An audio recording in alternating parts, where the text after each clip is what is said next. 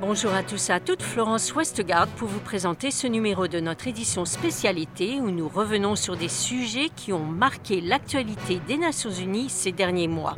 Aujourd'hui, nous allons parler d'un sujet important, l'avortement. Oui, Florence, d'avortement avec Caron Rankim. Elle est médecin dans la prévention de l'avortement à risque dans le département de la santé sexuelle et génésique et de la recherche à l'OMS, l'Organisation mondiale de la santé. Nous verrons avec elle l'importance d'avoir des avortements sécurisés. En effet, la criminalisation de l'avortement ne fait pas disparaître ces actes médicaux, elle les rend juste plus dangereux. Les soins liés à l'avortement sans risque constituent un élément essentiel du droit universel. Elles sont essentielles pour protéger la santé des femmes et des jeunes filles partout dans le monde.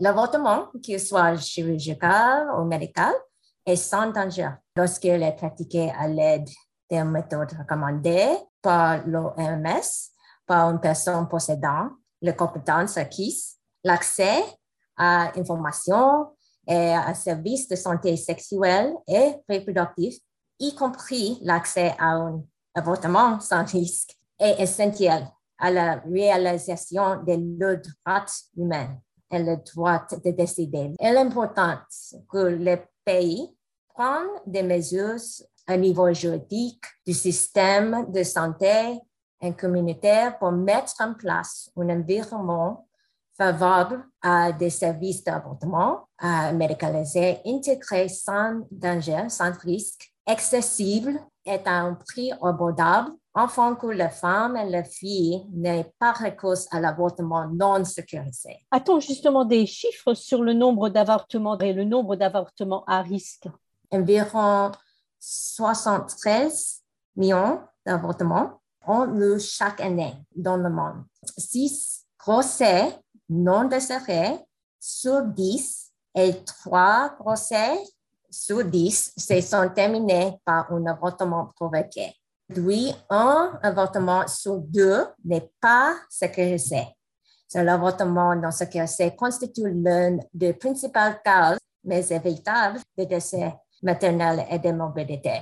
Un autre chiffre, l'avortement non sécurisé sont à l'origine d'environ 39 000 décès chaque année et entraîne une hospitalisation supplémentaire de millions de femmes ces décès sont concentrés dans le pays à faible revenu. Plus de 60 personnes en Afrique et 30 personnes en Asie. Et parmi les personnes les plus vulnérables. Donc, quelles sont les politiques qui ne permettent pas un avortement sûr et quelles sont justement les conséquences, bien sûr?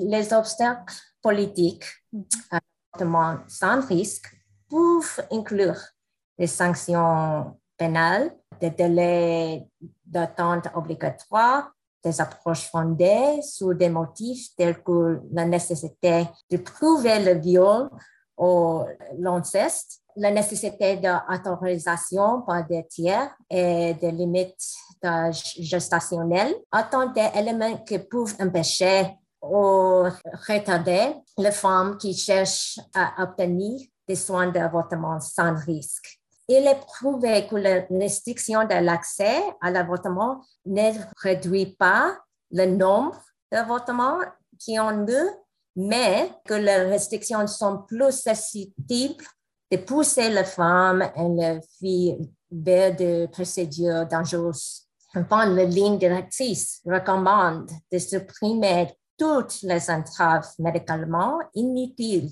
à la prestation des services d'avortement sécurisés. Um, et pour les restrictions, dans les pays où les restrictions sont le plus sévères, seul un avortement sur quatre est sécurisé, contre près de 9 sur 10 dans les pays où la procédure est largement légalisée. Et c'est ainsi que se termine ce numéro de notre édition spécialité. Vous pouvez retrouver tous nos articles et programmes sur notre site internet et nos réseaux sociaux Facebook, Twitter et SoundCloud. Merci de votre fidélité et à bientôt.